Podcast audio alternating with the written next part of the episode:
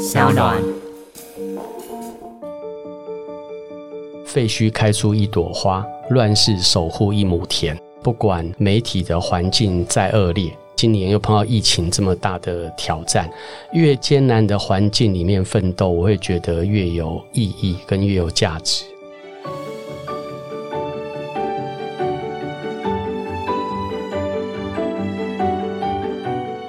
Hello，大家好，欢迎收听由独立媒体报道者和商浪共同制播的 Podcast 节目《The Real Story》。在这边呢，你会听到很多调查报道的幕后故事，或是你有机会在这边跟记者一起跟受访者直接的对话。当然，我们会每一期选定我们从台湾跟国际觉得最重要的故事来呈现给你。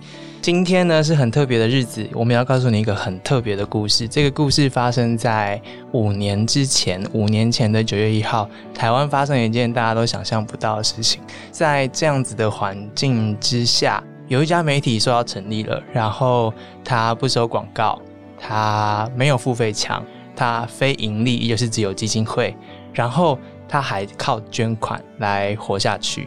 这样子一个媒体到底能够活多久，或是它能够达到什么样子的影响力，没有人能够知道啊。但是它九月一号就真的发生了，而且五年之后，这家媒体还存在。这家媒体叫做报道者。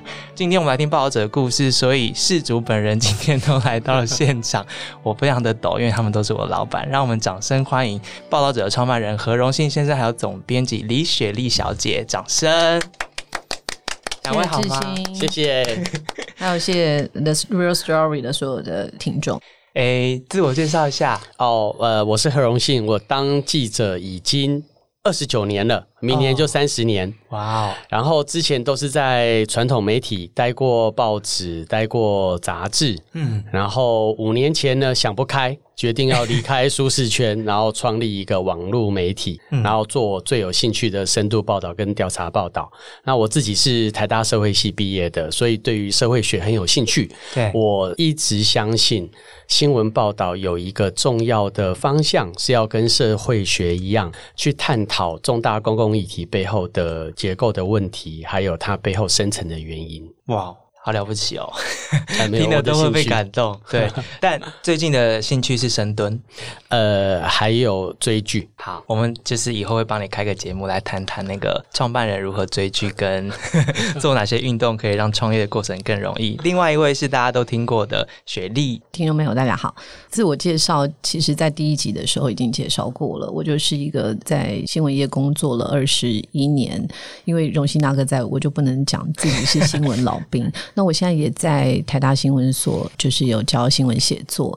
这二十一年的感受就是，原来这个梦想当一个专业的新闻工作者，在台湾事实上是可以。勇往直前的一个工作，所以我很呃 proud 自己能够一直在新闻的现场，用一个比较人类学和社会学的，还有政治经济学的观点来看整个台湾还有世界的变化。我真的是挖了一个很大的洞，给自己跳了今天这一集，会有压力吗？对对对，feedback 给两位一下好了。我也是一个入行十年的记者，所以在两位面前是。非常非常菜的一个状态。看到两位所说的对于新闻的期待，还有每一天所做的工作，其实惊讶跟感动是每一天都在发生的啦。但我们今天不是我们三个要聊天，我们要回答观众的问题。因为我们在录播的之前呢，我们透过 Instagram 收集很多很多大家的提问，是要给两位的，所以我们今天会按照顺序来回答一下大家的问题，然后回顾。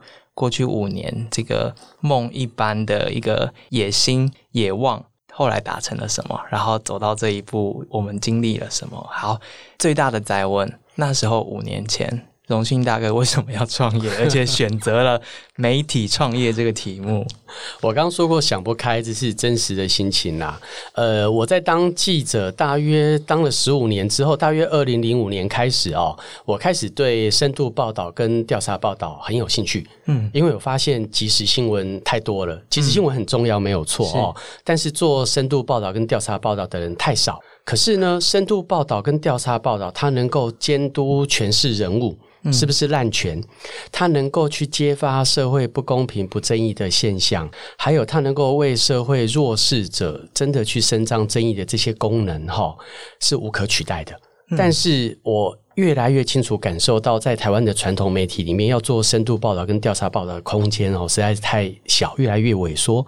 因为媒体生存自己都很困难了，所以呢，大家都迫不得已，必须要去冲收视率、冲点阅率、去冲广告，让自己活下去。那可是大家都这样做的话，那这么重要的深度报道跟调查报道，到底要由谁来做呢？对这当然是一个大灾问嘛，所以我才会说我想不开，我就觉得那我来做吧，我就来创立一个媒体。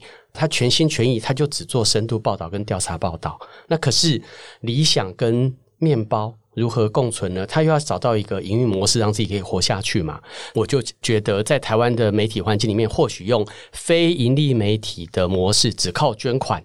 以台湾社会这么资讯爆炸的时代，那大家会仍然对于真实的新闻，我相信会有一定渴求的情况之下，会有一定的分众市场，会找到一些呃相信想要看到好报道的力量，会愿意支持这个媒体活下去。当时只是天真这样想，嗯，对，听起对来很天真。对，那想不开，然后就走上了我从来没有走过的路，我要创业，对，我要募款。对，我要从一个单纯的记者去当经营者，没有一个角色是我曾经想过我这一辈子可能做过、应该做过、我能够做好的，就是拱大拱大就做了。太太没有阻止你。有我太太强烈反对，我太太说：“你如果要发挥影响力的话，报道者应该要大概要有多少个人？”嗯，我在想，嗯，十五个到二十个，然后各种角色的功能都应该要有。那我太太说，嗯，理想很好，可是如果说你的捐款不够的话，那这十四、十五个到二十个人的家庭，到时候如果你媒体倒了，你怎么对他们的家庭交代呢？嗯嗯，好问题。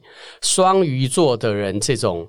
天真浪漫的乐观，永远需要有摩羯座的人的务实。好的，来平衡，来做调整。我太太就是用摩羯座来平衡我双鱼座的过度乐观。我在我太太的强烈反对之下，我后来在确保了我能够找到第一年稳定的捐款之后，对，我才结合这两件事情，理想以及现实的物质条件，那最后才创立了报道者。一般听众其实跟荣旭大哥的互动没有办法很多，所以可能对你过去或是所从学生到现在所经历的这一些，然后加入媒体啊所做的事情，呃，你所见证的时代是什么，或是你所见证的故事是什么，让你对于刚刚一开始讲的调查报道可以扮演的角色这么的着迷？然后为什么你觉得台湾需要这件事情？呃，我小时候当过《王子》杂志的小记者，五年级生都知道《王子》杂志，现在年轻人不知道。对，但当时被骗了，其实王子小记者根本不是记者。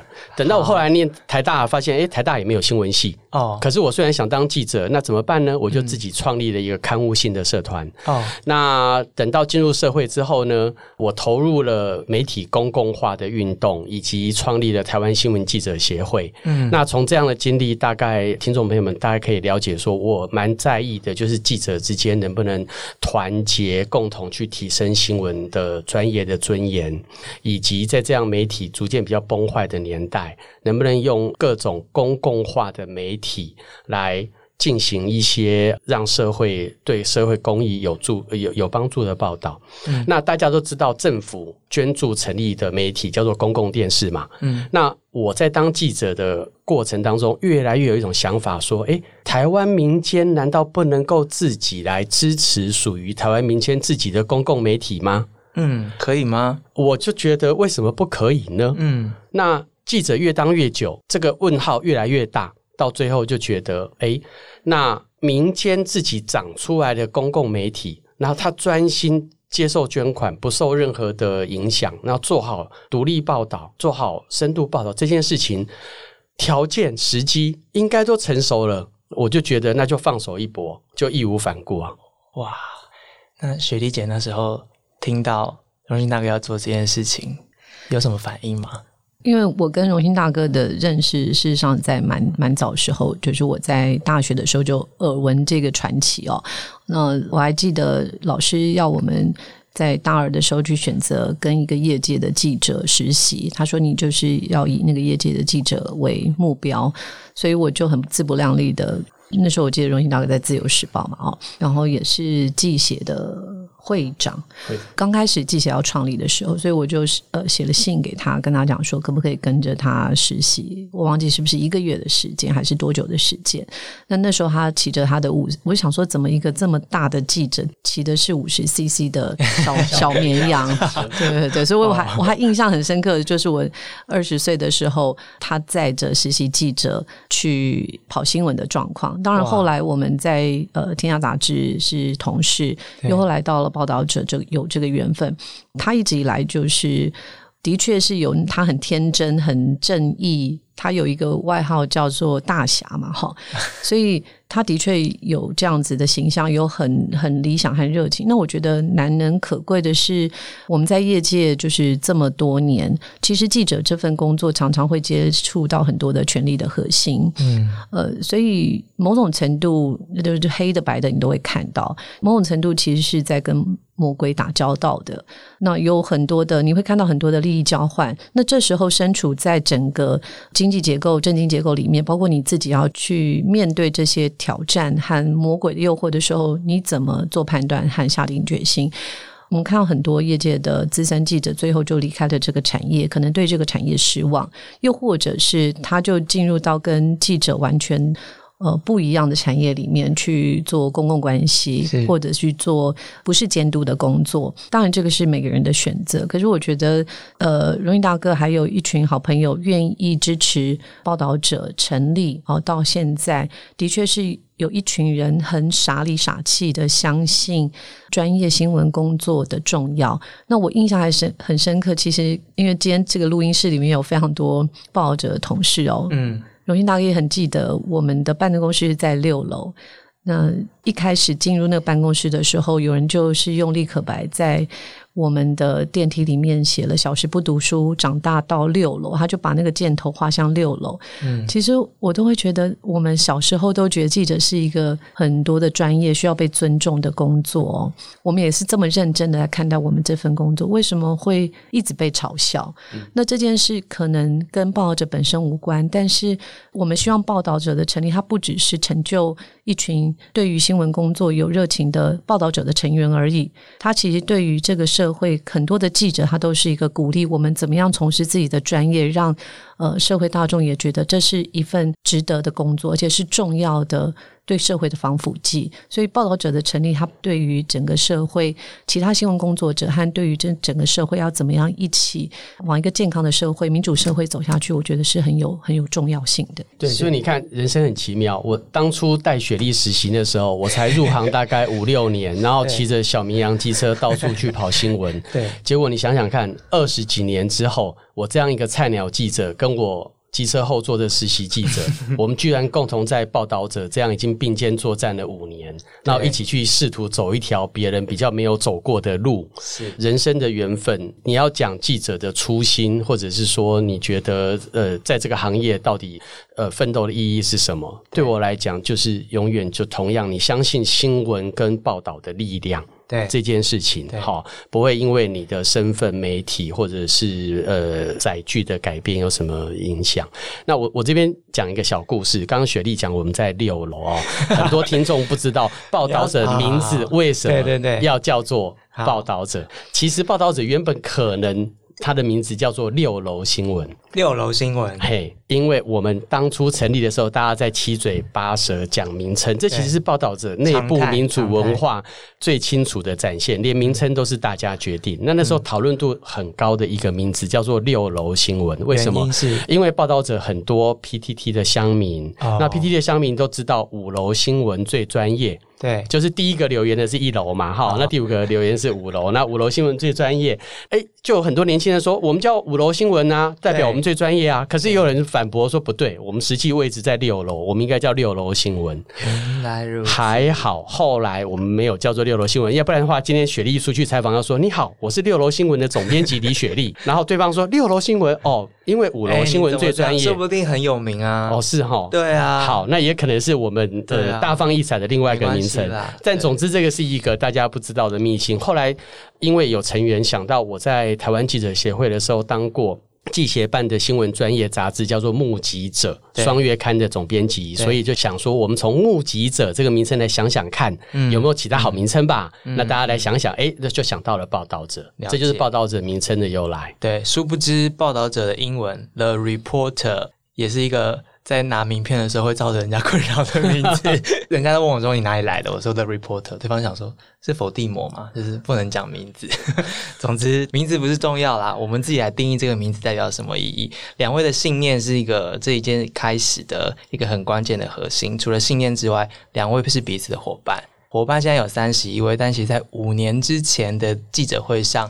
呃，我们在台上站了很多的伙伴，有一些现在持续的在这个行列当中，有一些转换了不同的位置，跟着我们一起往前。那那时候其实大家最关注的就是我们一个主要的赞助者童子贤先生。那时候在记者会上面有公开的告诉大家他为什么支持报道者，以及他要怎么支持报道者。其实我有找那时候的一个原因哦，我我念给大家一下。他说：“我不拥有，我不是这个媒体的拥有者，我不干预。”不会有人事安插，或是对新闻下指导其干扰方向。我不回收投入了资金，不做商业报偿的考量，这是三不原则。他说：“这个社会是由好的、坏的、丑陋的所构成，请让我们鼓励好的。”就是那时候他在记者会上面说的话。有信念，有伙伴，所以这个狂想、这个野望就开始了。但开始之后，真的一切很不一样。除了名字是用这样的方法来诞生的之外，其实这个编辑室虽然现在三十一个，但它其实相较于其他一样在做调查报道。一样在做即时新闻，一样每周出刊的这些媒体来说，这个规模还是蛮小的。两位那时候在这样的情况之下工作，跟过去的工作经验有什么不一样呢？品牌影响力资源远远都比不上我们之前曾经待过的传统大媒体。这是报道者成立初期。现在回想起来，其实蛮心酸的。草创过程，好，那时候去采访，其实也没有人知道你是谁。哦，真的。然后那时候要捐款，除了刚提到的童子贤先生是大笔的慈善捐款，以及初期有一些很相信我们的定期定额捐款者之外，其实第一年捐款也非常困难，因为你的知名度、影响力都还没有出来。我记得一开始是四个人。我报道者成立的第一个月。我们只有四位定期定额捐款者，当然单笔捐款者还有一些，但是定期定额捐款者是现在大家在看小额捐款的一个重要指标嘛？那我会在呃今年初报道者尾牙的时候，还是很忍不住跟大家分享的时候，我那时候还是大哭了一场，就是因为你现在又要哭了，我觉得好残忍。没有，就是因为五年前哦，你看我们第一个月成立的时候，四个定期定额捐款者，结果在今年年初尾牙，我跟报道者同事分享最新。的捐款情况的时候，那个时候我们单月的定期定额捐款者有两千一百多人。那如果加上单笔的捐款者，就是去年度全年有捐款给报道者的人次超过五千个人，五千个伙伴是。可是第一个月是四位定期定额捐款者，大家可以想象这样五年走的多么的艰苦。从一开始没有资源、没有知名度、没有影响力，慢慢的真的是一步一脚印，建立呃读者对我们的信心，然后建立捐款者看到捐款给我们之后，促成了什么具体的改变，嗯，然后看到了更多一个一个的童子贤们也愿意就是具体长期的支持报道者，这些对我们来说真的是如人饮水，冷暖自知啊，是一边是。没有过去那样子的品品牌或是知名度，所以采访上面遇到很大的困难。一边是过去的记者，现在要去募款，然后要一个一个的告诉大家我们在做什么，同时用你的报道一则一则在证明你所说的话，这是一个多重的考验。是雪莉姐那时候也加入这个坑。其实来到报道者的同事们，我自己感觉在这五年，呃，我自己的经验和接触，觉得这群人都是很有抱负、很有理想的。但是有抱负、有理想，是不是真的知道我们自己要往哪里走？虽然荣幸大哥一直强调说，我们希望能够专注在深度报道跟调查报道，但是我必须说，特别是调查报道，在台湾其实还是蛮荒芜的，就是投入的记者的数量。还有比重，还有就是媒体愿意支持的比重，真的是非常非常的少。怎么样把这个荒芜的田野变得更更蓬勃一点哦？其实我们一直都是很努力的在尝试。呃，所以加入报道者的同事或者是记者们呢，一开始基本上只知道说，包括我在内，我们知道我们不要什么。比如说，我们希望能够把记者从点阅的漩涡里面解放出来，所以我们不重视点阅率，然后不会去看这些数字，甚至也不会。要求说记者每一天或者是每个礼拜要交多少字出来，因为我们知道有呃真的有质量的内容，它是需要时间和往返的田野去做到的，所以我们只能开始想象报道者要的深度报道和调查报道，我们可以找到一个什么样的可能性？我们可以先打造出什么样子的样子？所以并不是真的有一个有机已经可循的，而是我们一边在做的过程当中，慢慢找到自己希望和自己。期待的样子，所以我们当然也找了非常多资源。像刚刚志行说，基本上我们的资源不够多，所以在第二年的时候，我们就加入了 Global Investigative Net 呃 Journalist Network，就是国际调查报道联盟。现在是大概有七十多个国家，一百六十八个会员。那报道者是台湾唯一的成员，因为这个联盟 GIGN 的联盟是要是非盈利的组织。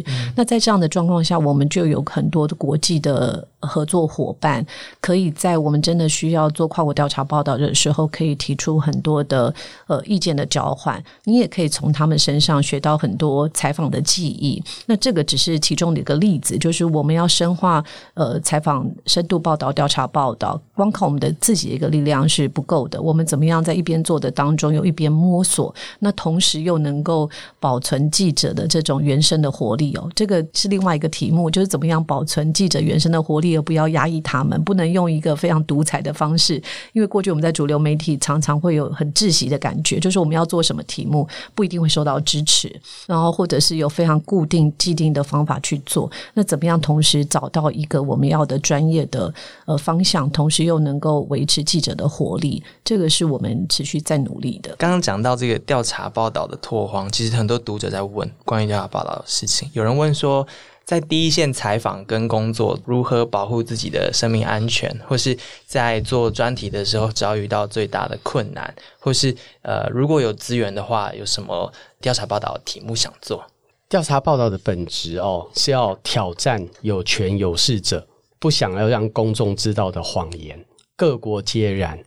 那对台湾来说，虽然已经民主化了呃几十年，可是我们看到不分蓝绿、不分哪一个政府哦，太多政治人物、政党都还是想要用各种包装谎言，然后去遂行他们的目的。所以对我们来讲，调查报道永远最大的风险，就是因为你要挑战的是有权有势者，所以你太容易面临的各种威胁，然后利诱，嗯，然后。我印象中，举例，譬如说，我们报道者做了一个双面傅昆奇的专题，嗯，直接挑战的是前花莲县长傅昆奇，他的施政到底是不是像一般媒体民调所说的五星级县长？对。我们做了非常多的角度，去让读者多元了解，就是这种五星级县长的光环之下，其实花莲县的县政有太多需要去被检验的地方，嗯。结果呢？我们也知道，你报道双面傅昆奇这样的题目，通常会有两种下场：一种就是被测广告 啊，另外一种就是被控告。结果，结果，因为我们没有广告，所以不用担心第一种风险 被测广告。但是我们的确马上就面临了第二个风险，我们就被控告啦。嗯，那做调查报道，既然你要挑战的是有权有势者，被控告，说真的是。家常便饭，但重要的是什么？重要的是在做的过程当中，是不是坚守新闻专业的原则？每一项指控、每一项批评、每一项揭弊，都有人证、物证、录音，所有的证据都齐全。我们最在意的是这件事情。如果新闻专业都能够站得住脚，那。承担这些调查报道的风险是必然的，嗯，你不可能因为说你做好了准备，你就不会被告，你还是会被告啊。我们就被副官级告啦，对，我就去花莲地检署去出庭 是作证。但是我们只要把这个过程当中自己确立的新闻专业的呃这些证据原则都能够每一项经得起考验，那检察官了解之后，以傅昆吉这个案子最后是不起诉。嗯，就连进入法院都没有。了解。所以这些风险无所不在，但是自己经得起考验，而且要有呃心理准备。你就算是新闻专业都做好准备，一些经不起批评的权势人物，照样会控告你，照样会用各种手段来影响你、威胁你。对，这边要特别谢谢我们的法律顾问，在这过程当中都提供给我们很专业的协助。雪莉姐自己也做过血泪渔场啊，然后呃安毒幽灵啊这一些调查报道的安全问题怎么办？可能跟荣誉大哥一样，就是我们的个性好像就是习惯就冲了再说。那呃，我先说一下，在调查报道里面，除了安全的问题，我自己印象最深刻就是我这样做了几年下来哦，我发现台湾的有权利的人，譬如说某些政府官员，他已经习惯媒体不去监督了。所以，二零一六年我们在做血泪渔场的时候。在挑战官员的时候，我发现他们非常的放松，他们很习惯用一种是吗？对，就是会觉得，嗯，你们应该什么都不了解，这么复杂的议题，远洋渔业的议题。我永远记得我那时候问的一个问题是：十年来台湾有多少外籍渔工死在台湾的渔船上？他的回答是这样，他说：十年来我们有二十三个。因为远洋渔业的渔工而被喋血的台湾人，所以你看，你问的是 渔工有多少人死亡，但是他回答了另外一个，所以有些时候我们看到那个冰山的一角。但是它整个冰山的底层是很多，它其实有数字，但是他不愿意告诉你，他甚至会让你失焦的去转换别的方向。那我觉得这个是在挖掘，就是在调查报道的时候，其实最困难的，你要怎么样先掌握到证据？嗯，那我觉得我们在采访的时候，我发现。报道者，包括知行在内哦，我们在做很多研究的时候，都很重视各种文件，好，包括各种第一手的合约啦，还有资料研究报告。我想，报道者的记者好像都还蛮习惯去看。法院的判决书，就是我们会从大量的资讯当中去爬书，尽管那个是非常专业的用语，我们都要先去真的像一个历史或是人类学者去爬书了所有的证据以后，再去挑战这个权威。我觉得这个件事情是还蛮蛮重要的。那在写类渔场的时候，我印象比较深刻是，其实女性是没有办法上船，所以怎么样？呃，想尽各种。办法要上到那个小吊船或是大吊船，甚至你要了解所有船型的状况，它的渔业的方法哈，那才不会被专家牵着鼻子走。对，我觉得这个是在呃做调查报道的时候，怎么样很快速的也成为一个专家，让你的受访者知道说，其实你是做了研究的，那这样才不会被忽悠。很多提问就是会有那个脑袋中的想象，就包括黑道的恐吓啊、黑函的威胁啊，这些可能随着调查报来带都有啊。还有说扬言要来包围报道者的。所以，因为我们得罪了既得利益嘛，调查报道最容易破坏人家的既得利益。嗯，我记得我们的行政主管还帮我们买了防狼喷雾，哦，就是给我们的远洋渔业小组。所以那一阵子我们是一直带在身上。自从那个以后，我和荣幸大哥的脸书上也不放自己孩子的照片。哦，也是要保护家人嘛。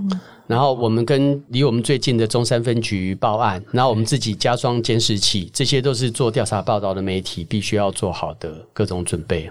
哇，成本不低耶！但是相较下，其实呃，外国的在做调查报道的媒体，他们可能做的防备更多，因为真的是很危险的。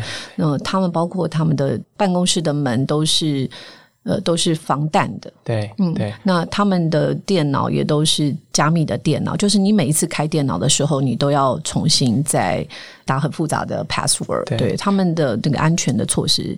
相对是更更 level 是更高的。对，我记得我跟雪莉姐去德国汉堡参加那个全球调查记者大会的时候，就发现，因为各媒体会分享自己做的题目嘛，那那时候血泪渔场是一个唯一一个台湾媒体被邀请上台分享的一个题目，就看到大家做的题目，就发现哇，原来有一些我们抱着很习以为常在处理的题目，在别的国家你一做可能就是会你的亲人会怎么样，或者是你会腿会打断，你会失业，你可能有生命危险啊等等，所以。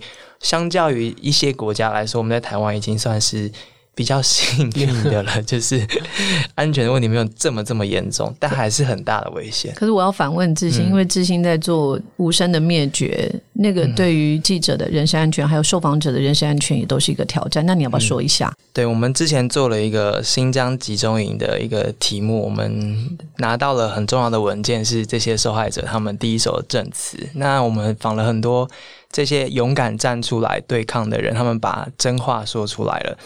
但他们说出来，大家就是他们的亲人持续的被关，或是亲人就消失了，或是他自己。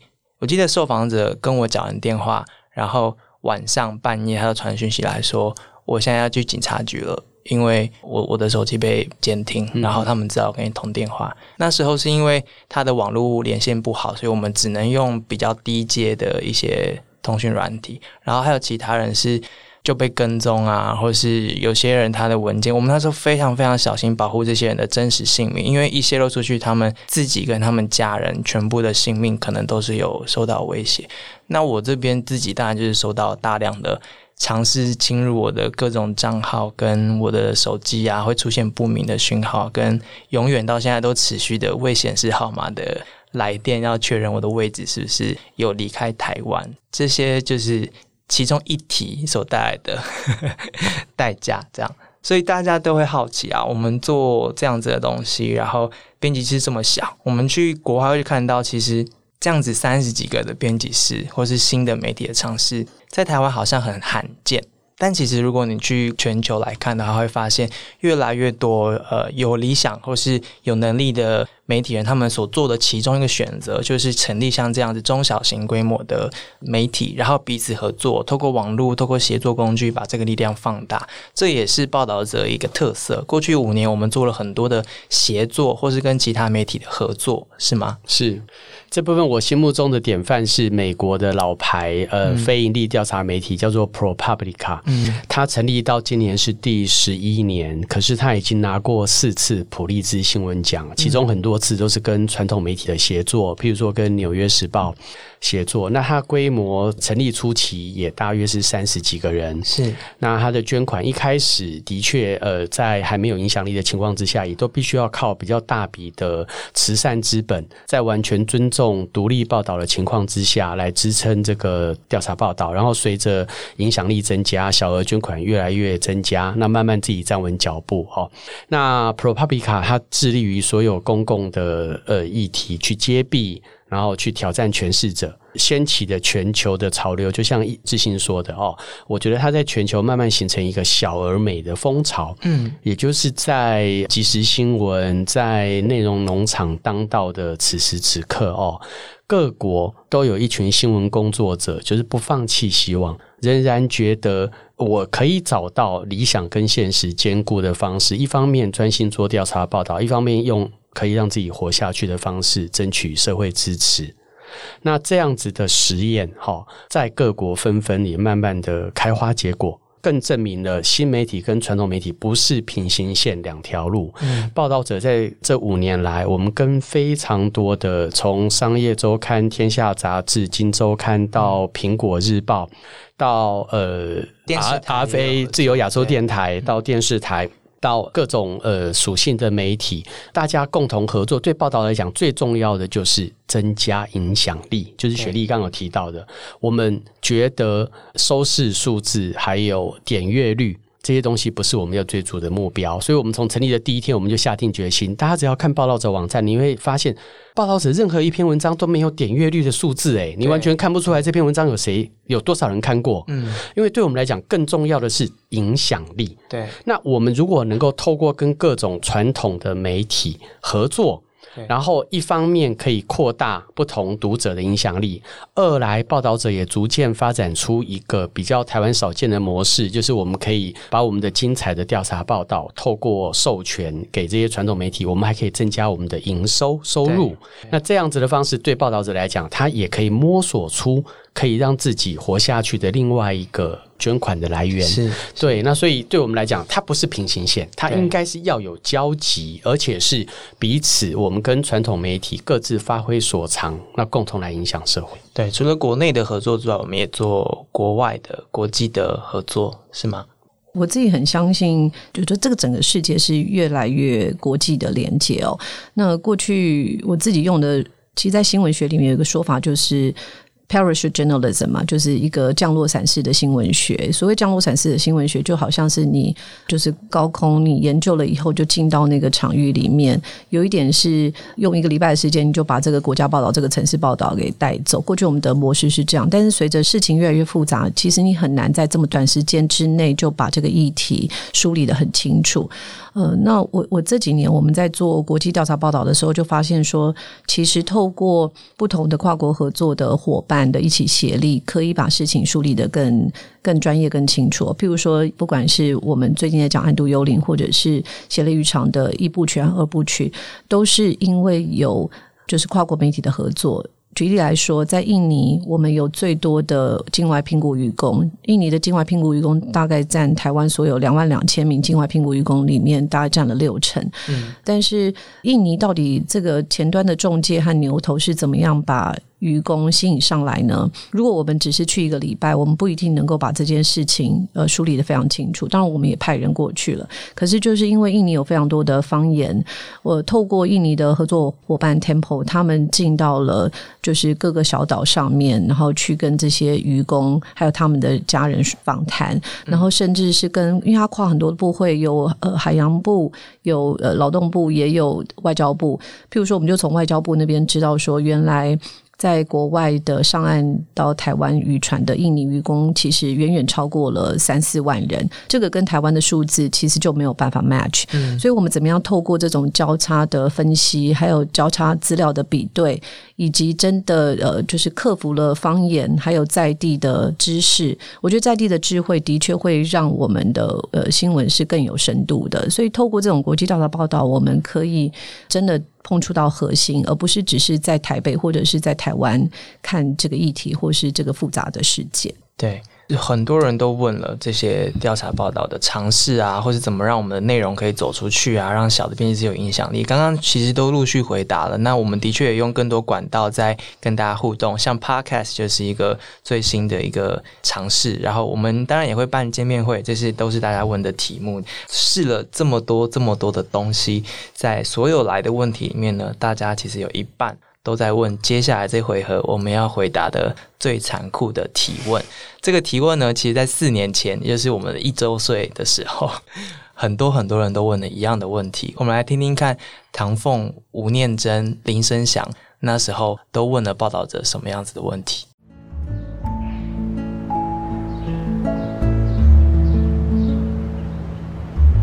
报道者现在所做的就是把。一些有才华的笔跟有才华的镜头，从点阅率里面解放出来。报道者，他是让我们在每一个单一的事件里，让我们记住我们是该是思考，我们该观测，我们该思辨。透过这样子的一种传递，让大家能够静下来，来让我们知道运动者最关心的是什么。他不是知道就好，他是参与、了解、感受，而你有了行动，棱角分明的。告诉大家说，我是在跟着你的，注意在走，但是请你看我的方向。很多很有意思地方的东西都是我们没办法发现，因为那是很微小的东西，但是微小但非常有意义。报道者最不简单的是，他们的报道能够通往人性。可是你也知道，花那么多时时间去报道一件事情，所累积的时间成本跟必要成本都很高，他能生生存下去。容易吗？所以每次碰到熟的人，问他说：“报道纸的资金从哪里来？快花完了没？” 你们真的活得下去吗？很怕你们哪天突然不见了。网友说会不会倒闭？是否遇过经费不足无法营运的情况？如何走过？报道的光靠募资怎么活下来？怎么走到绝境再重生的时刻？真的可以重生吗？还能够撑得下去吗？我觉得我不要再念下去了。荣幸大哥的脸越来越来越来越沉重，来真的是水深火热。从四个捐款者到现在曾经捐给我们单笔加定期定额的五千个，这每一天每一步怎么走过来的？我我觉得点滴在心头啦。但钱够吗？先回答这个问题好了。钱分成不同的捐款的来源，哈。那志兴刚提到的童子贤先生，他是大笔的慈善资本，这台湾真的很可惜。如果说像童先生这样的人哦，有更多台湾的媒体译文环境哦，可能会有更多的支持，因为我们看到美国或其他国家这种慈善资本支持的力量很强，哈。台湾可惜呃，蛮多有钱人跟我们想的不太一样，会的，会的，会的，会更多的。好，希望这部分能够逐渐壮大。那报道者第二层捐款来自于呃比较有能力跟条件的，比如说律师、医生这些个人，我们把它称为天使捐款人。好，他每年捐款给报道者十万元，这是报道者的第二层捐款结构。我们现在也有几十位天使捐款人。那第三层就是呃细水长流，对我们来讲最重要的小额捐款者。那它又可以分成单笔捐款跟定期定额的捐款者。报道者的所有捐款就是分成这三种捐款的结构。那报道者在成立的第一年，刚才提到，就是只有一开始的大笔的捐款，小额捐款根本还没有出现。嗯，那第二年、第三年开始哦，令人欣慰的是，小额捐款慢慢的、逐步的成长。那到了现在，小额捐款已经占报道的整个年度营运的经费到达一半了。哇，我觉得是这个比例是证明报道者这三十一个同事五年来努力不懈，达到了这个目标。那这就代表这条路走得下去，它的意义在这边。它不是说这个金额绝对数字来看多还是少，它要证明的是这条路到底能不能走得通。如果报道者走得通，活得下去，那台湾是不是可以出现第二个报道者、第三个报道者呢？我现在越来越有信心。我我的答案是可以。但是是跟可以，第一个仍然必须要活下去，活得好。我们不是说我们这五年来活得多好，一点都不是，而是说这五年来我们已经证明了费尽辛苦，然后全心全意是有机会让自己活得下去。不至于活不下去，但是活得非常累。我曾经在少数募款成功的时候，跟一些企业家募款的时候，我都哇，那当时的振欢呼振奋的心情，我都觉得我其实是被记者耽误的募款高手哦。但是绝大多数时候完全相反，绝大多数的时候其实是被泼冷水的心情，因为很多募款者。呃，我之前看《海角七号》跟赛德克巴莱的导演惠德胜导演在分享他的募款心情的时候，我完全感同身受。很多有能力、有条件的人，他们过去的习惯是捐给宗教团体、捐给慈善团体、社福团体，那忽略了其实民主社会要健全，媒体绝对是其中最重要的一个关键。那你光骂媒体是烂媒体，媒体无法生存的话，媒体还是无法变好啊。所以一定要有具体支持的力量，让媒体能够去产制好报道。是。那可是，在募款过程当中，我发现很多人的确还没办法调整这样子的观念。所以我大多数时候觉得，我其实只是一个误入歧途的一个天真记者。然后必须要扛起这个募款的重任，这是我大多数时候的真实的心情。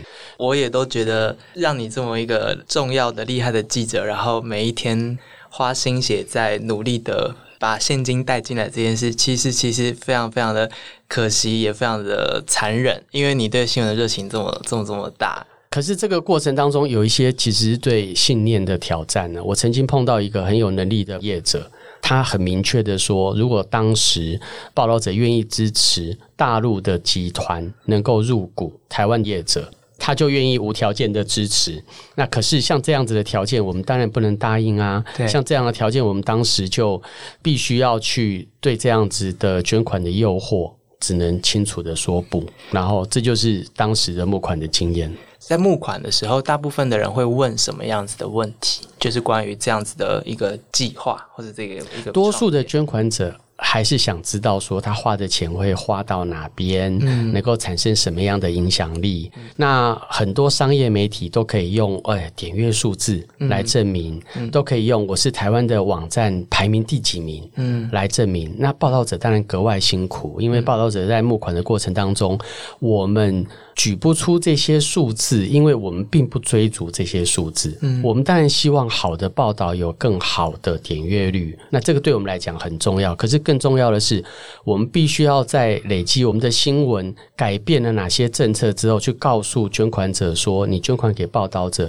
你有可能改变哪些公共政策，你有可能譬如说让偏乡的医院因为报道者的报道了之后呢，而获得改善呃城乡差距，然后去增加它偏向医院的设备。那这样促成具体的改变，就是你捐款的很重要贡献的力量。还好一步一步，我们有创造一些点阅率之外的可见的改变。我觉得一方面是呃，的确有些新闻是可以立即看到改变。除了刚刚荣兴大哥说的，比如说远洋渔业渔工的薪资，还有就是渔工之死也马上重启调查，都是因为报道还有很多人的体检报告。对，呃，普悠马的事件。但是我觉得另外一个就是台湾社会好像在这个文化上比较。我我自己觉得哦，还是比较这种赎罪券的心态，或者是习惯有对价的关系。譬如说，如果我赞助你，我是不是可以有一个 logo 在某个地方上可以显现？那这件事情。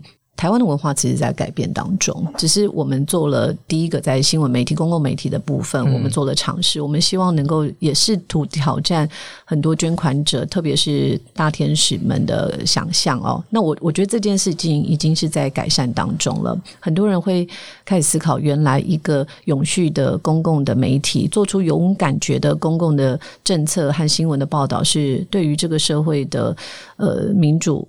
和法治是有监督的，比较不会像过去说，那我就是怎么样的对价关系。所以我自己是突然想到，就是其实这几年有一个比我们大一两岁的南韩的呃，也是非盈利的媒体叫 News Tap。中文叫做打破新闻嘛？那我觉得他们的模式也蛮让我们惊艳的，因为它虽然是一个以跟我们比较不一样，我们是以文字为优先，他们是以影像为优先。可是他们在这几年已经每一个月都会有四万个定期定额的捐款，四万四万个。那每一个月他们是支付十到十五美金，也就是大概三百多元左右。这样换算下来，一年会有一亿四千多万的呃这个收入哦，能够支持他们。大概八七八十个人的营运，但是即使七八十个人，我们自己来跟报道者相较，他们的预算也是多过我们很多很多。嗯，所以既然南韩都有这样子的潜力，我觉得台湾应该。对于 民主的价值，所以这个是我们也是一个目标啦。对对，那个市场可以沟通这样子，我们还在寻找更多的伙伴。尤其在今年是因为疫情的关系，其实全球都受到很大的影响，每一个人的生活都有改变，尤其是很多人在经济上面有了改变。所以我们收到很多的捐款者，他们可能陪我们走了很长一条路，但是他写信说没办法，我们现在就是需要。停下这个赞助了，所以我们其实也都蛮心疼的。这是大家在面对这个灾情的时候就没有办法跟着我们一起走下去，但对我们的影响也的确是相当的重。也也希望啦，希望疫情赶快早点过去，然后希望我们可以在这样子的努力，不管是在香港持续的报道，或是疫情持续的报道上面，找到更多伙伴，让五年前的这个掀起的新的一条路的改变可以继续继续下去。五年了。荣幸大哥，如果你有要什么话跟五年前的自己说，你会说什么？我应该会只想大哭一场吧。五年前，嗯，我最亲密的朋友们都知道，我当时其实真的是很务实的想说，报道者如果能够活过三年，就已经太棒了。因为当时太多的研究显示，呃，各国都一样，新创事业百分之九十以上三年内都会。阵亡，对，那能够存活三年活下去的几率太低，何况我们做的这个模式真的是没有人走过。我们不只是不接受捐款，报道者也不接受政党、政治人物捐款。报道者只要捐款超过一百万元以上的大笔捐款，还需要经过我们董事会的三人小组严格审核，这笔钱能不能收。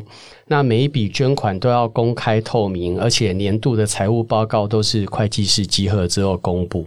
我们对自己的财务责信公开透明有非常高度的要求。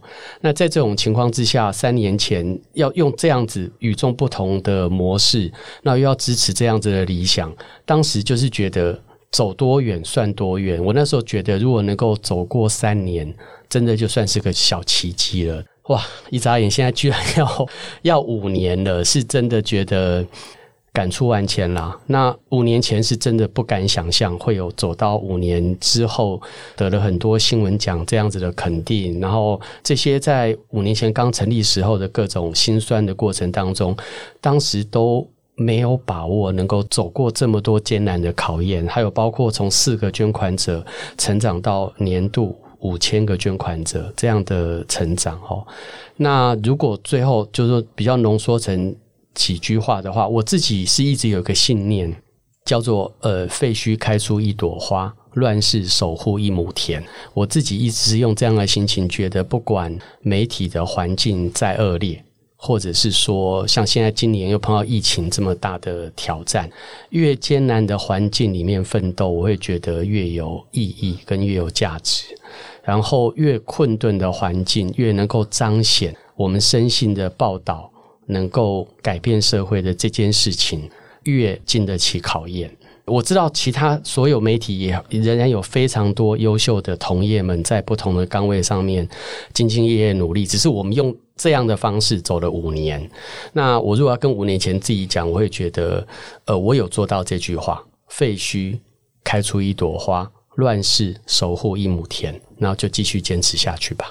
多少多少年前坐在机车后座的雪莉姐，现在坐在了荣信大哥旁边，然后一起在办公室里面走了这几年，有什么话想跟那时候机车上面自己说，还是说跟你旁边这一位说？我觉得他很辛苦，然后呃，其实我们都。可能可以不要这么辛苦的还在那第一线，但是我一个是二十一年，一个是三十年，对不对？都还在第一线做新闻。虽然我们有很多的管理的工作，可是我们在第一线做新闻。那我觉得真的就是五年前我们以为这个废墟般的新闻产业已经没有太多希望了，可是。有更多的人加入我们，不管是在商业媒体里面，也有人开始做调查报道，或者是抱着这个模式，因为很多读者还有伙伴们的加入，让我们能够呃到现在还好好的活着。那真的就是我们可以证明了一件事，就是用一篇一篇的好作品是可以赢得读者的信任的。我转译一下，荣幸大哥，因为志兴给了这个题目哦。你说用一句话，荣幸大哥是说，呃，废墟开出一朵花，一朵花，乱世守护一亩田。用两句话，哦，可以啦。可以其实我我用英文转译就是，Here is the rose dance here，这里就有玫瑰了。你不用去想象你的玫瑰在远处，那你就在这边跳舞吧，就在这边耕耘吧。所以我也很邀请所有的读者，还有邀请呃所有新闻。呃，新闻系所的年轻的伙伴们，呃，能够一起加入守护调查报道，还有呃这个深度报道，能够让台湾的公共媒体呃有一个更茁壮的花园。这样，我们录到现在也是快一个小时。其实荣幸大哥桌上放着一本。报道者的影响力报告一直还没有翻开。大家如果对于这五年来真正造成什么样子的改变，或者是有什么地方跌倒了，上面都可以很清楚的看到这五年的故事。还有一些报道者的读者们的提问，其实是关于。新闻这个产业还有希望吗？然后这工作条件怎么样啊？然后他想要当一个记者的话，应该做到哪一些事情啊？他未来想要当记者，他能够怎么准备自己？报道这五年来的故事，每一天其实都在回答这些问题。我们的团协就是我们劳工有我们劳工的代表跟公司有签订协定，然后我们每一天大家在讨论这个公司怎么样运作，每一天大家在编辑台上面一起的开放式的讨论，我们可以做什么样子的问题？那也欢迎更多更多的伙伴跟我们一起来找到这一些大家都想要知道的答案。这个问题。是对于整个台湾的每一个人都是有关系的。这五年来，我们一直摸索啦。当然，最辛苦的就是让这条路开始的荣兴大哥。谢谢两位今天的时间，谢谢荣兴大哥一直在一个快要掉泪结束之后再来大哭一次。现在不宜，五岁了啦，恭喜恭喜耶！好，谢谢大家，下次见，谢谢。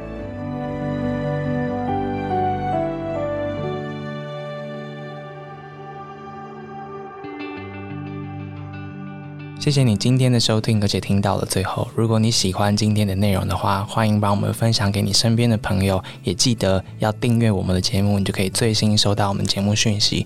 报道者是一个由个人捐款所组成的一个基金会，我们是非营利组织，没有广告，也没有付费墙。我们希望让最重要的事情、最重要的事实，能够以最无障碍的方式传到每个人的心里面跟耳朵里面。这是我们做的尝试。如果你觉得对你有帮助的话，欢迎捐款加入我们，用定期定额的方式、单笔的方式成为报道者，和我们一起前进。